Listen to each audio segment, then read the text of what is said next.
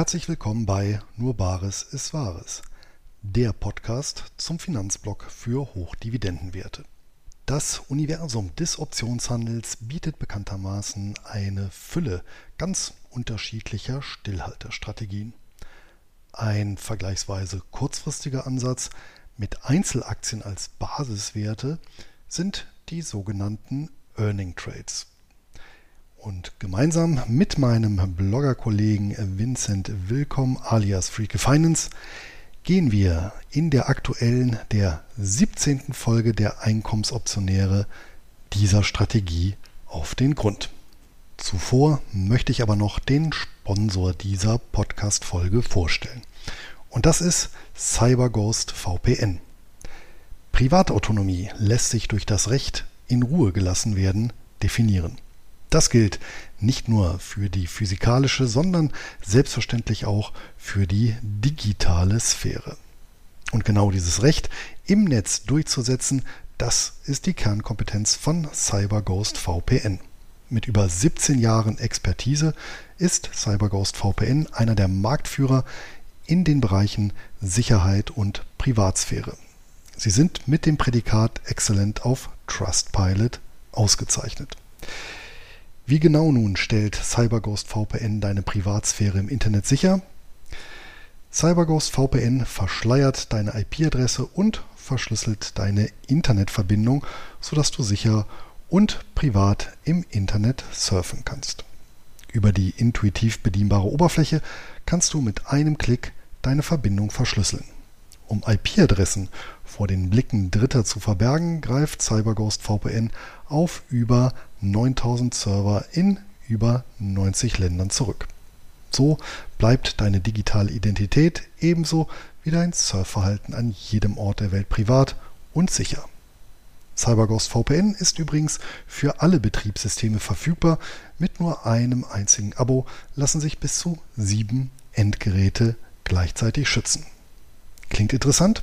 Dann wird es jetzt noch interessanter, denn es gibt eine Aktion exklusiv für alle Hörer meines Podcasts. Unter cyberghostvpn.com-bares erhaltet ihr 83% Rabatt auf das 2-Jahres-Abonnement. Damit kosten sämtliche Vorteile von CyberGhost VPN lediglich 2 Euro und 3 Cent pro Monat. Obendrauf gibt es vier zusätzliche Monate kostenlos. Außerdem gilt eine 45 Tage Geld-Zurück-Garantie und es gibt einen Kundendienst, der sieben Tage die Woche 24 Stunden am Tag erreichbar ist. Nochmal zum Notieren, die Adresse lautet cyberghostvpn.com-bares. Diese und alle relevanten Informationen zu CyberGhost VPN sind zudem in den Notizen zur Podcast-Folge vermerkt. Hol dir jetzt CyberGhost VPN. Und damit gebe ich ab an die Einkommensoptionäre. Hallo und herzlich willkommen zu der mittlerweile 17. Folge der Einkommensoptionäre. Und wir verknüpfen heute das Thema Volatilität, das wir schon in einer separaten Folge besprochen haben, mit den sogenannten Earnings und in der logischen Konsequenz auch mit Earnings Trades als Stillhalter. Viel Spaß mit diesem Video.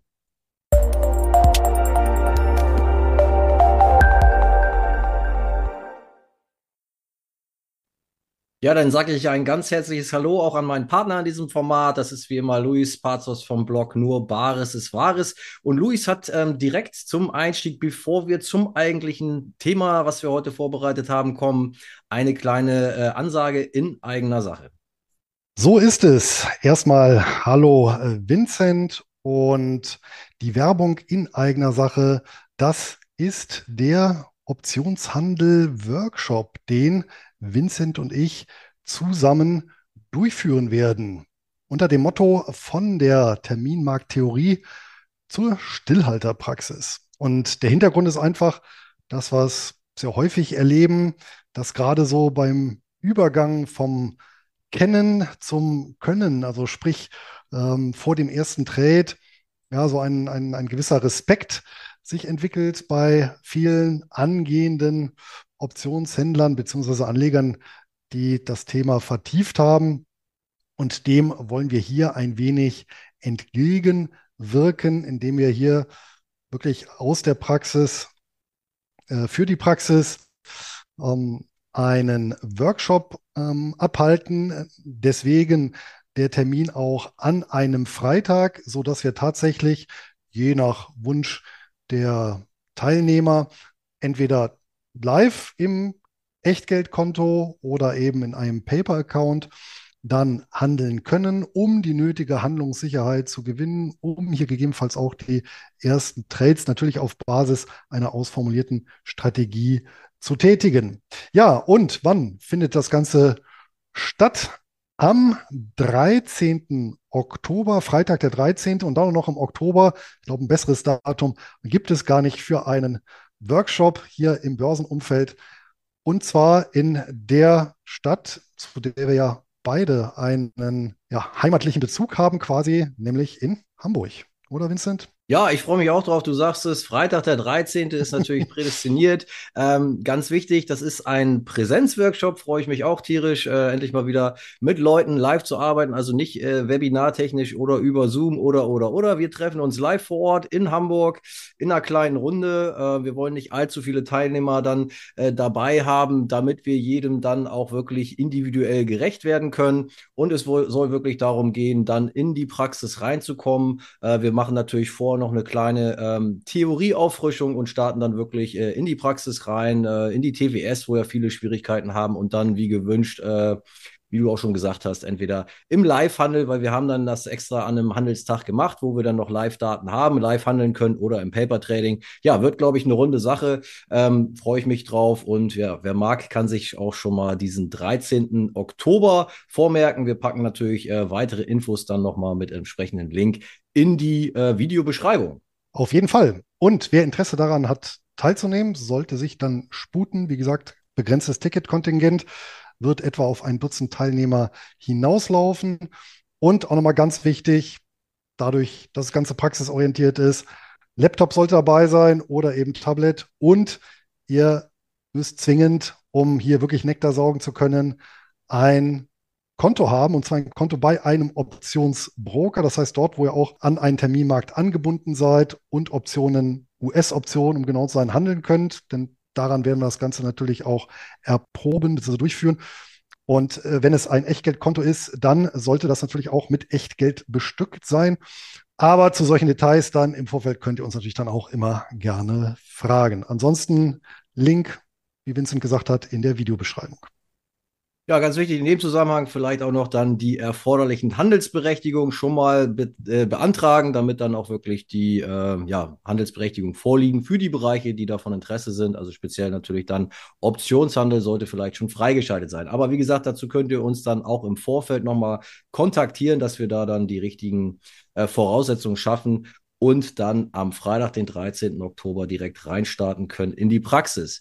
Ja, Luis, vielen Dank für die Ankündigung. Dann starten wir mal rein in unser eigentliches Thema. Äh, wie geht's dir übrigens? Äh, also, wir haben ja hochsommerliche Temperaturen im Juni schon, nachdem der Frühling ja relativ äh, ja, bescheiden ausfiel. Und ich habe gehört, du warst heute schon ähm, ja, äh, bei einer Hauptversammlung unterwegs. ja, so ist es. Ich war auf der Hauptversammlung meiner Lieblingsaktiengesellschaft bei der Einbecker Brauhaus AG, denn die Realdividende oder Sachdividende wollte ich natürlich dann auch mitnehmen. Liegt ja auch hier in der Nachbarschaft ein Produkt zu dem, mit dem ich mich voll identifizieren kann. Und was ich auch immer wieder interessant finde, dadurch, dass es ja wirklich ein ja, Microcap ist, ja, also äh, Nebenwert mit ja, einer Marktkapitalisierung im, im niedrigen zweistelligen Millionenbereich. Das ist schon eine sehr familiäre Sache. Es gibt trotzdem ähm, Ankeraktionäre, die dann sprechen. Es gibt natürlich den Bericht des Vorstandes und hier, äh, was ich auch immer wieder interessant finde, der Blick hinter die Kulissen.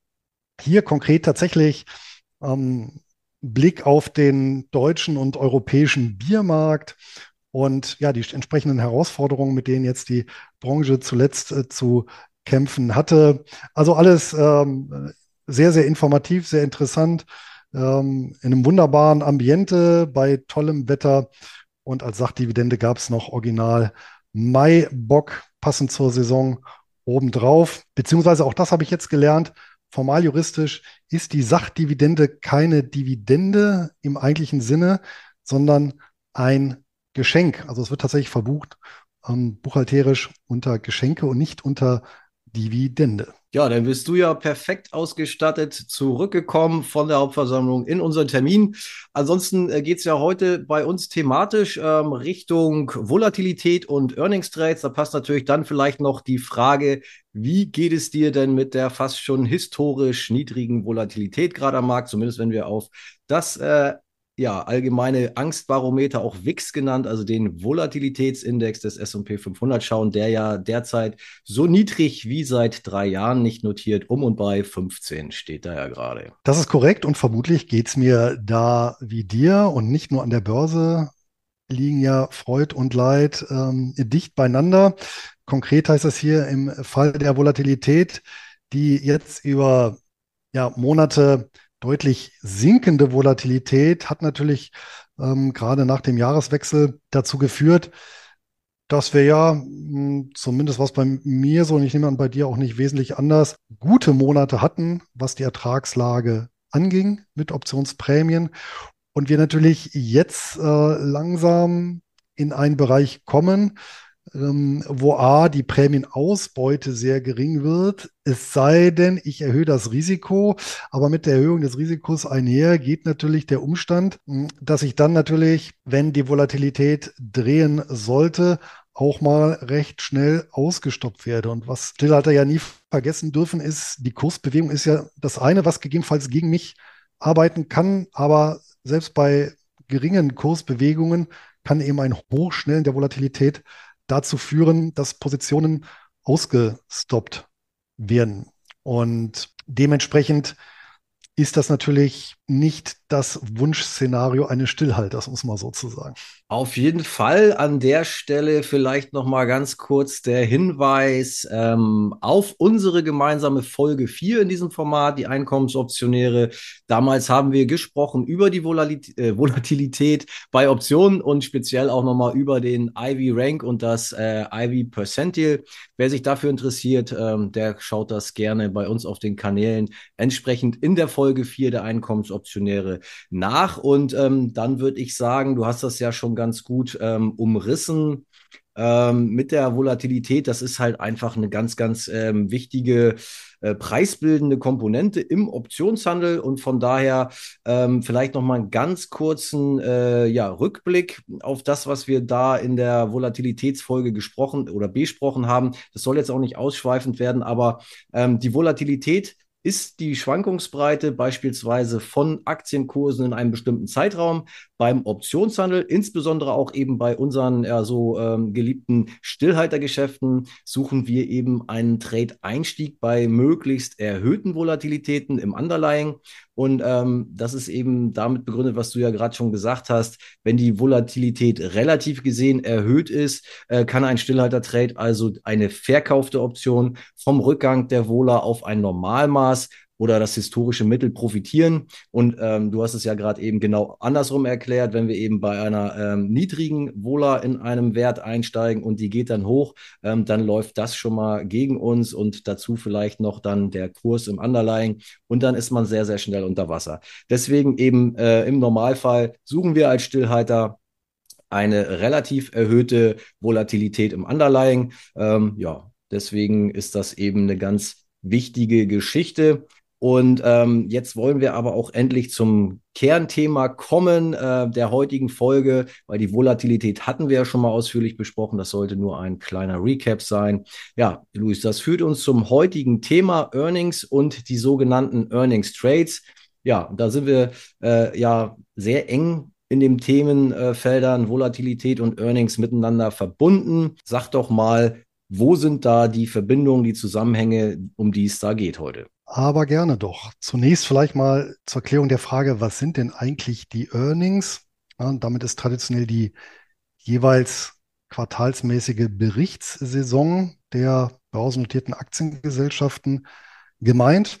Das heißt, in den USA, aber auch in Europa, wobei da weiß ich jetzt nicht, ob das durchgängig so ist in allen Ländern, ähm, aber, in Euro, äh, aber in den USA ist es auf jeden Fall so, dass die börsennotierten Aktiengesellschaften verpflichtet sind, ihre Quartalsergebnisse zu veröffentlichen. Und genau der Zeitpunkt dieser Veröffentlichung, das ist eben, das sind eben die sogenannten Earnings oder das Earning-Datum.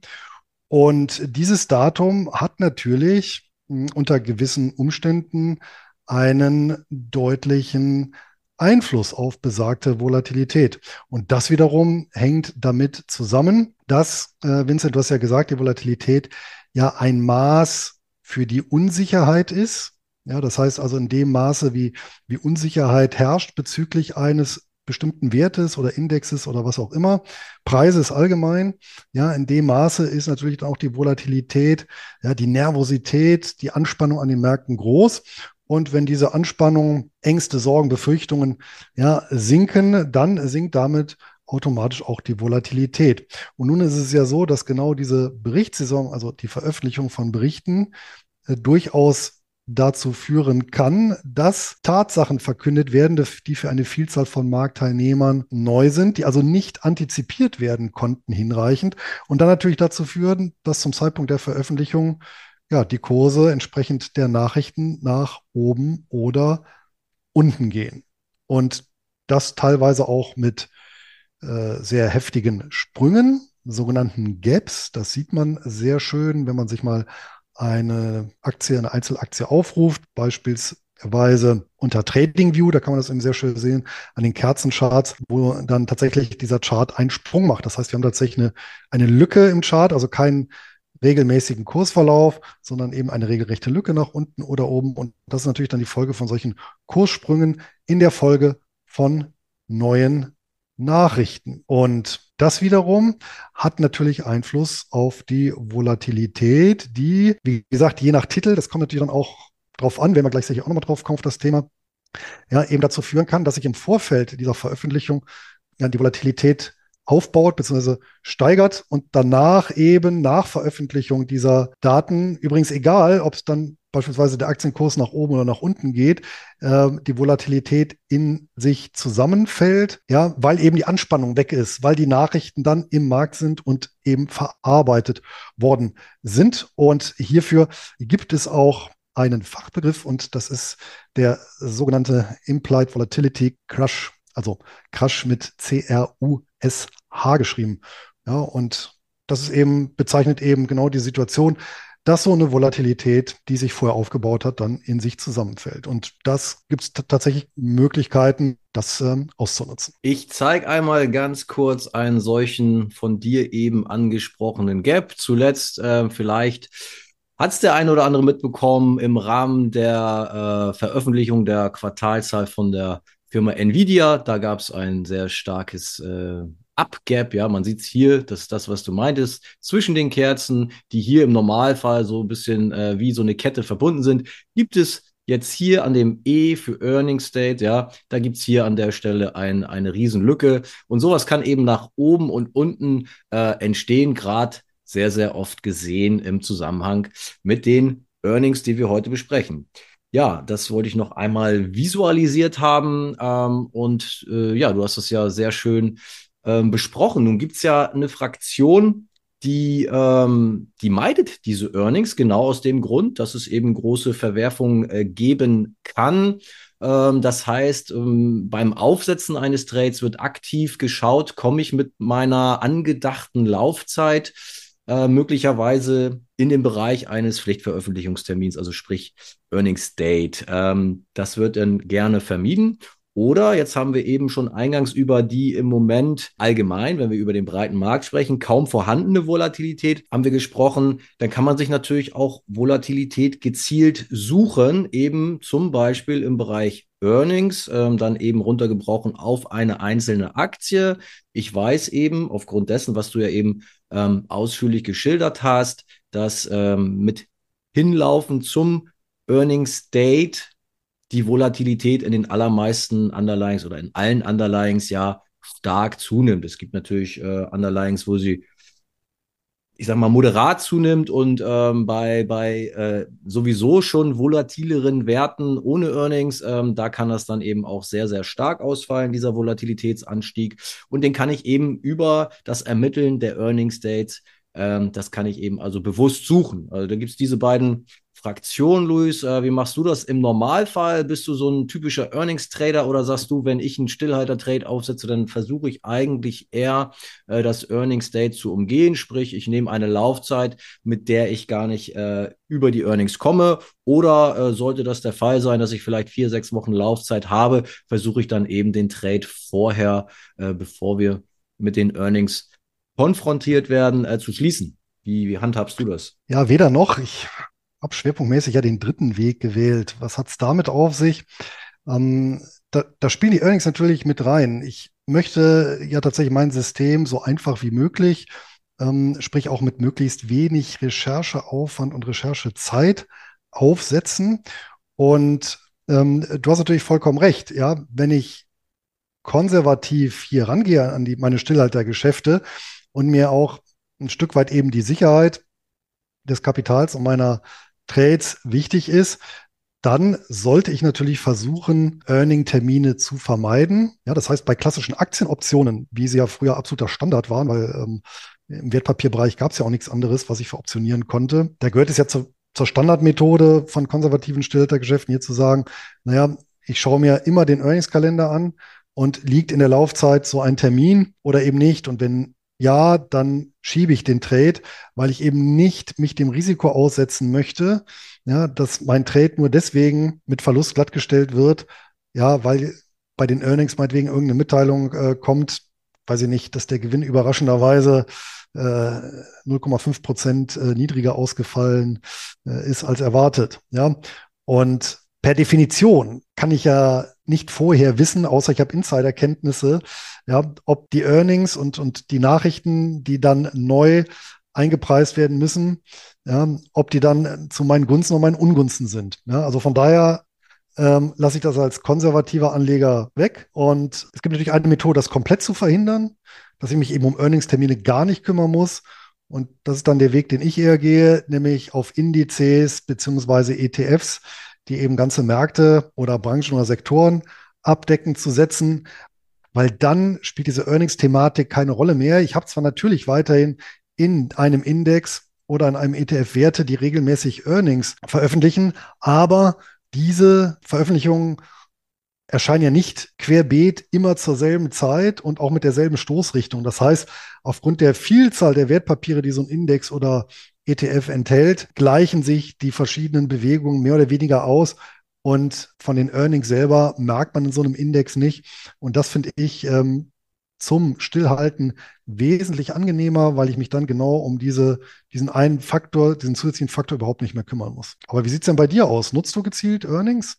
Ja, Luis, ich selber nutze tatsächlich äh, solche Earnings-Termine hin und wieder äh, oder ich nutze dann eben die erhöhte Volatilität ähm, bei der Gelegenheit aus und ähm, macht da so den einen oder anderen Earnings-Trade.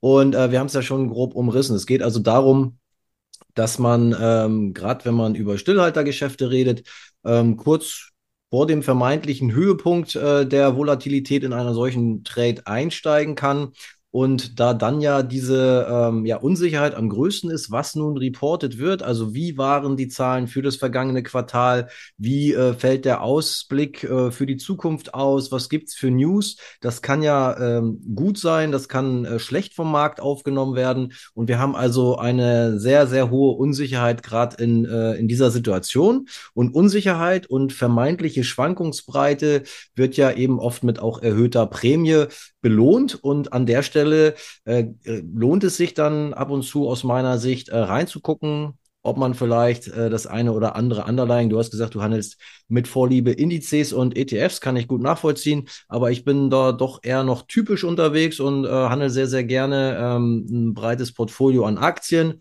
Und da bietet sich das natürlich an, dann ähm, ähm auf solche Aktien, die man eh auf der Watchlist hat oder die man vielleicht auch ähm, wo man nichts dagegen hätte, dass sie dann ins Portfolio wandern und so weiter.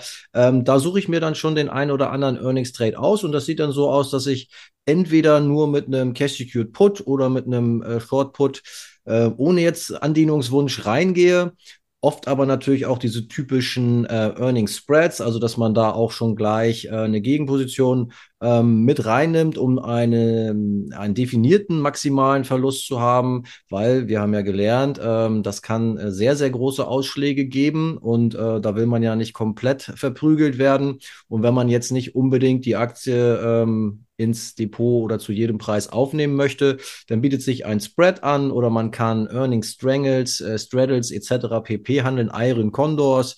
Ähm, alles sowas, also verschiedene Combo-Möglichkeiten äh, gibt es da. Und dann läuft es ja im Idealfall so, äh, genauso wie du das ja auch schon ausgeführt hast, dass dann, wenn die Katze aus dem Sack ist, wenn die ähm, Sachen auf dem Tisch liegen, wenn der äh, Bericht vorgelegt ist, dann weiß man im Grunde genommen mehr oder weniger, woran man ist. Und dann fällt ja die Volatilität in sich zusammen. Und wenn wir eben bei der erhöhten Volatilität verkauft haben, die dann zusammenfällt, dann ist das schon mal eine sehr, sehr wichtige äh, optionspreisbildende Komponente, die in unsere Richtung spielt. Und dann ähm, kommt natürlich noch der äh, Kurs des Underlyings mit rein. Wenn der nicht allzu stark fällt, äh, oder der vielleicht ähm, sogar gar nicht groß fällt ähm, oder sich nicht groß bewegt, dann hat man äh, schon eine sehr, sehr große Chance, dass man äh, gegebenenfalls am nächsten Tag schon ähm, aus dem Trade mit einem äh, netten Gewinn aussteigen kann. Also man wird dann natürlich nicht ähm, den maximal möglichen Gewinn mitnehmen direkt am nächsten Tag, weil das ist ja dann erst zum Verfallstag möglich. Aber man kann schon seine 40, 50, 60, äh, manchmal sogar auch 80 Prozent des maximal möglichen Gewinns mitnehmen. Ähm, ja, je nachdem, was man da aufgesetzt hat, äh, wird natürlich eine Seite ähm, mehr Geld äh, verdienen und ähm, die andere Seite, wenn wir jetzt über Spreads äh, reden, die verfällt dann wertlos oder die schließt man nur noch mit einem geringen äh, Rückkaufwert. Aber ja, das ist das, was ich da tatsächlich öfter mal mache.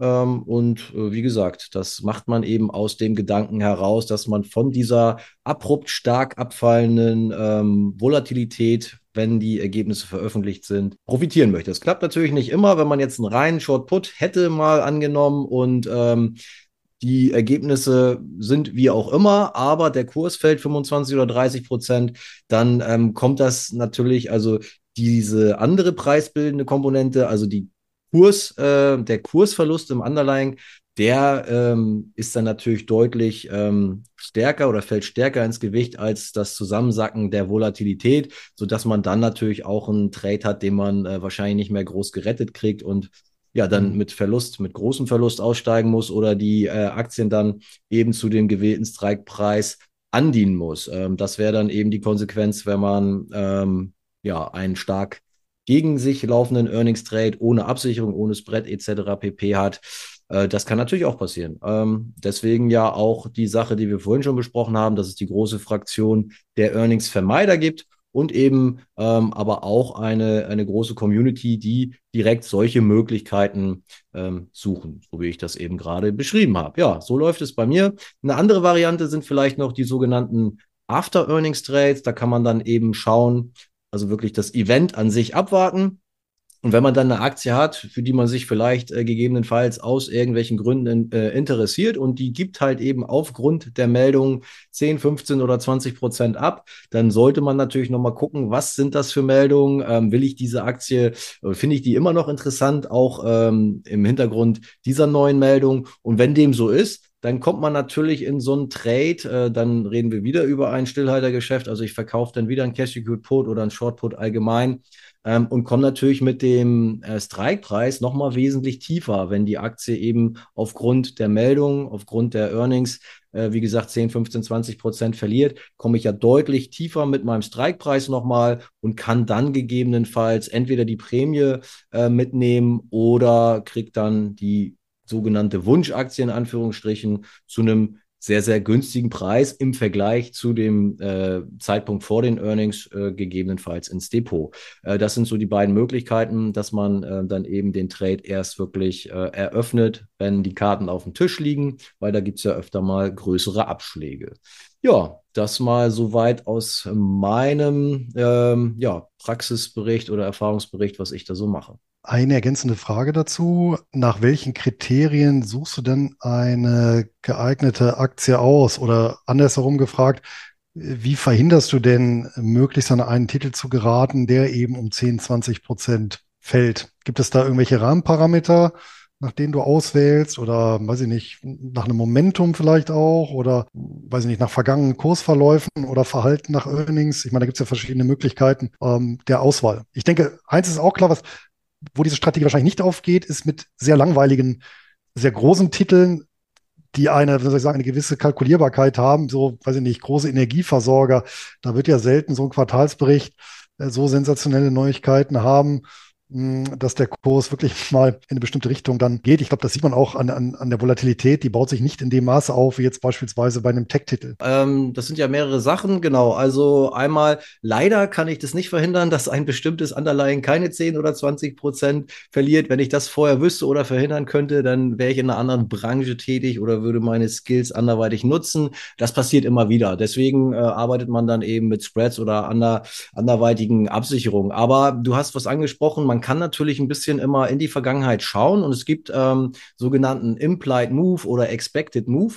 Äh, da schaut man halt einfach, äh, da steckt auch eine bestimmte Formel dahinter. Wie sind äh, im Prinzip die Earnings in der Vergangenheit gelaufen? Ähm, wie hoch waren die Ausschläge typischerweise bei diesem Underlying? Und da gibt es dann bestimmte Seiten im Internet. Also ich nutze da äh, Market Chameleon äh, sehr intensiv, auch mit dem Earnings-Kalender, den die da anbieten. Und da drin zum Beispiel findet man auch äh, Vergangenheitswerte und den sogenannten Expected Move. Und daran orientiere ich mich dann. Und grundsätzlich mache ich das dann eben vornehmlich auf Aktien, die mich dann sowieso interessieren. Also sprich, die sind auf meiner Watchliste, wo dann in der Endkonsequenz das eine Aktie wäre, die ich ähm, gegebenenfalls auch dann bereit bin, äh, ins po Portfolio aufzunehmen. Das heißt natürlich nicht, dass man die zu jedem Preis dann gerne aufnimmt, aber wenn es dann so wäre, äh, dann ist es wenigstens eine Aktie, die ich dann ähm, auf meiner Watchliste habe.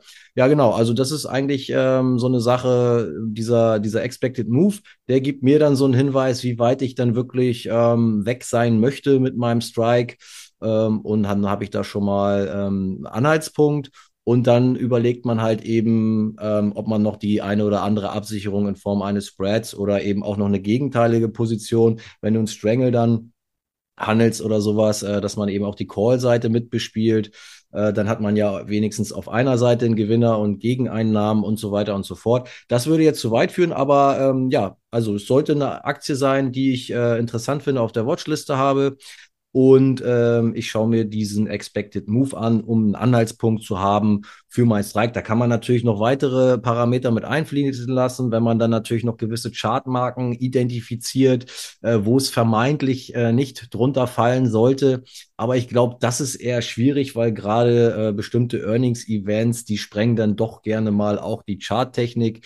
Kann man aber natürlich ähm, auch mit berücksichtigen. Ich orientiere mich für meinen Teil sehr gerne an diesen Expected Move, packt dann vielleicht noch, wenn es äh, die Prämie und so weiter natürlich hergibt, ähm, noch eine, noch eine extra Margin, Sicherheitsmargin drauf, ja.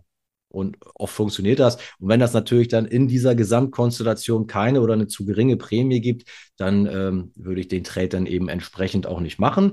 Dann hast du gefragt, ähm, ja, es gibt definitiv Unternehmen, wo auch bei den äh, Earnings oder in äh, bevorstehenden Earnings diese ähm, Volatilität nicht allzu sehr stark ansteigt. Das sind so diese Sachen, die du auch schon genannt hast, diese Dickschiffe, die äh, Versorger etc. oder auch ähm, was weiß ich, eine Coca-Cola oder so, ne? Das hat natürlich nicht einen solchen ähm, Volatilitätsanstieg wie die von dir angesprochenen Tech-Werte und so weiter. Aber selbst da findet man ähm, zumindest eben eine vergleichsweise äh, erhöhte Volatilität vor den Earnings. Und das heißt, wenn ich eine Coca-Cola im Normalfall nicht veroptionieren kann, weil es halt wirklich unattraktiv ist, weil die Volatilität im Normalfall sehr, sehr niedrig ist, dann kann ich eben auch bewusst auf die Earnings zurückgreifen, wo sie dann immer noch nicht sensationell ist, aber wo sie eben auch relativ gesehen erhöht ist. Und dann kriege ich wenigstens mal einen, Ticken mehr, als wenn ich das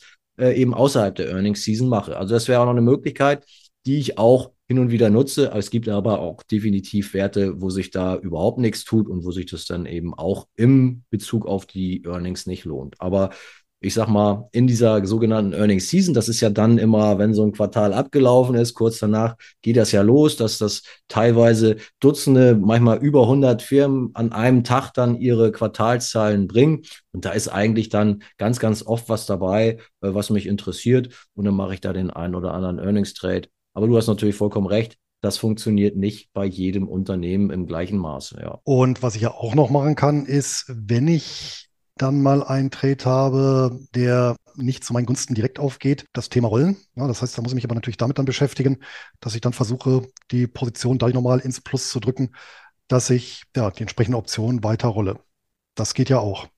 Ja, genau. Ich bin ja ein ganz großer Anhänger dieser sogenannten Rolltechnik und das spielt natürlich eben auch äh, ganz oft bei Earnings eine Rolle. Nur wenn wir solche Ausschläge haben, wie vorhin auch schon mal angesprochen, 25, 30 Prozent, dann lässt sich das ganz, ganz schwierig, äh, wenn überhaupt rollen. Da muss man dann äh, zum, bis zum äh, ja, St. Nimmerleinstag rollen.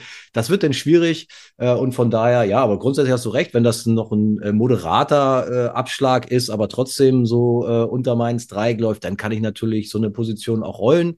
Äh, das mache ich ja sowieso ähm, sehr, sehr gerne, ja. Oder eben diese anderen Kombinationen, was wir gesagt haben, das mache ich zum Beispiel auch ganz oft, also quasi so ein inkompletten Iron Condor, dass ich auf der Call-Seite eben äh, mich absichere mit einem drüberliegenden gekauften äh, Call. Also wenn ich eben beide Seiten bespielen will im Rahmen der Earnings, dann auf der Put-Seite aber nur einen Short-Put verkaufe, eben genau mit dem Hintergrund, dass ich sage, das ist eine Aktie, die ich grundsätzlich auch ins Depot nehmen würde. Und äh, meine nächste Instanz ist dann so dieses äh, Rollen. Und äh, dann brauche ich ja keine, nicht unbedingt eine Absicherung drunter in Form eines gekauften Puts noch, sondern ich sage dann, das Underlying würde ich halt ja. eben auch nehmen in dem Kursbereich und gerade wenn es dann eben noch runtergeht. Und dann würde ich eben gegebenenfalls auch nochmal rollen, solange das geht und kriege dann diese Aktie eben irgendwann, wenn das Rollen nicht mehr geht. Also entweder wird es dann ein Gewinner und ich ähm, behalte halt die Prämie oder ich kriege dann eben diese Wunschaktie relativ gesehen günstig. Also zumindest, wenn man das von vor den Earnings betrachtet. Das kann man natürlich auch so spielen, aber das hängt dann natürlich immer davon ab, ob man auch bereit ist, das entsprechende Underlying aufzunehmen. Genau, also das kann man ähm, sehr, sehr äh, vielfältig äh, und, und facettenreich spielen, diese Earnings. Ne? Auch mit sogenannten Straddles, die dann davon leben, dass äh, eine Volatilität äh, stark ansteigt oder eben sinkt, je nachdem, ob man die vor oder nach den Earnings aufsetzt und so weiter und so fort. Also sehr, sehr äh, viele Möglichkeiten und äh, manchmal macht Spaß und manchmal fällt man ordentlich auf die Nase. Ja, ich möchte schon fast sagen, wie immer beim Optionshandel. Und so ist es, äh, ja. das ist mal wieder ein sehr schönes Beispiel. Ich meine, wir haben ja durchaus viele Gemeinsamkeiten, aber ne, jeder Jack ist anders und für jeden Jecken äh, gibt es auch hier die äh, passenden äh, Strategien. Und ja, das ist auch wieder ein Punkt. Jeder sollte ja da ein Stück weit das verfolgen, ja, mit dem er sich ja, gut fühlt ja, eine Strategie, die zu jemandem passt. Und ja, wenn jemand sagt, Earnings ist genau mein Ding, hört sich gut an, gibt es da auch wieder einen breiten, breiten Möglichkeitsraum, um davon zu profitieren. Ja. Aber auch hier gilt, wie immer, was wir gesagt haben, erst kundig machen, weil, wie du angedeutet hast, das kann ja auch mal schnell in die Hose gehen. Und dann sammeln sich recht schnell recht hohe Verluste ein. Ja. Gerade wenn man jetzt wahrscheinlich die, die Tech äh, oder bestimmte Tech-Werte guckt, ähm, wer da auf Earnings oder Earnings-Trades gemacht hat, jetzt so im Jahr 2022 da mh, mm, und die Position dann behalten hat, dann war es wahrscheinlich teilweise schwierig. Da kann ich auch aus der äh, eigenen Erfahrung berichten. Das ist tatsächlich so. Ja, also äh, da auch zu dem Zeitpunkt habe ich den einen oder anderen Earnings Trade gewagt und ähm, schleppt da tatsächlich auch noch einiges mit mir rum. Also man muss auch ehrlich sagen, ähm, so eine Meta zum Beispiel, die ja auch mal äh, ein, zwei katastrophale äh, Gaps nach unten hatte in Earnings, die kommen dann jetzt ähm, ganz stark wieder, aber es gibt definitiv auch äh, andere Sachen, die sich dann ähm, nicht wirklich erholt haben und die äh, hat man dann da eben quasi als Depotleiche drin. Ich möchte noch einmal im Prinzip für beide Fraktionen kann das ja wichtig sein. Also A für die, die Earnings aktiv vermeiden möchten und ähm, B für die, die dann eben solche Volatilitäts Chancen suchen, einmal kurz zeigen, weil das ist meines Wissens nach neu, beziehungsweise war es vorher kostenpflichtig. Wir können uns ähm, zum Beispiel in unserer TWS-Watchliste eine Spalte einfügen, anzeigen lassen mit den, äh, mit den Earnings Dates. Das war früher, glaube ich, ein kostenpflichtiges Abo, hat man ähm, oft gemieden und hat dann eben auf äh, kostenlose Seiten wie Earnings Whispers, äh, Market Chameleon, Barchart etc. Ähm, zurück gegriffen. Äh, Mache ich aus anderen Gründen immer noch, aber wer es direkt in der Watchliste haben möchte, eben um zu sehen, komme ich mit meiner angedachten Laufzeit in den Bereich der Earnings oder eben ähm, aus dem anderen Grund, dass ich explizit die Earnings handeln möchte, ähm, blende ich einmal kurz meinen Bildschirm ein hier und zeige euch, wie ihr da hinkommt. Ihr müsstet jetzt diesen Screenshot sehen. Das heißt, ihr fügt in eure Watchliste eine neue Spalte ein, also Spalte einfügen und dann WSH Corporate Event Kalender und dann anstehende Gewinnbekanntgabe. Ähm, das sind, ist die Klickreihenfolge und wenn ihr das durch habt, dann sieht das folgendermaßen aus. Dann habt ihr hier die entsprechende Spalte drin, anstehende Gewinnbekanntgabe. Bekanntgabe. Ähm, das sind amerikanische Datumsschreibweise. Also am 7.8. zum Beispiel hat hier die Firma mit dem Ticker APPS nachbörslich ähm, dann ihre Quartalszahlen äh, vorzulegen. Ne? Nvidia ist dann am 23.8. Äh, nachbörslich dran und so weiter und so fort. So funktioniert das für diejenigen, die sich das äh, inzwischen kostenlos in die TWS-Watchlist reinholen möchten. Ja, sehr schön. Und äh, von meiner Seite vielleicht noch eine Ergänzung, ähm, weil ich in einem Interview hatte, ähm, nämlich die Jungs von Einfach Optionen, die bieten auch an einen Kurs ausschließlich Earnings-Strategien. Also wer wirklich da Interesse hat, da in die Tiefe abzutauchen, kann ja mal die Seite von denen besuchen. Und ähm, da sind sie auf jeden Fall ähm, gut bedient mit, mit dem Kurs, der wirklich nur um das Thema Earnings geht. Das passt ja. Sehr schön. Ja, dann vielen Dank auch für den Hinweis. Ich würde sagen, Luis, wenn du ansonsten nichts mehr hinzuzufügen hast, sind wir durch für heute mit unserem Thema Earnings und Earnings Trades. Ja, freuen uns. Auf jeden äh, Fall.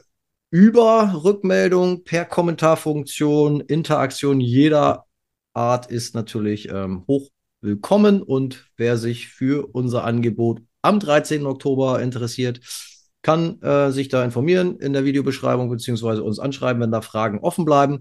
Und wir würden verbleiben mit den besten Grüßen und äh, in der Hoffnung, dass ihr uns auch beim nächsten Mal wieder zuschaut, wenn wir ein neues Thema besprechen. Auf jeden Fall. Und bis dahin Ticket buchen für den 13. Oktober. Genau. Tschüss, Luis. Vielen Dank fürs Dabeisein, für deine Expertise. Bis zum nächsten Mal. Ciao.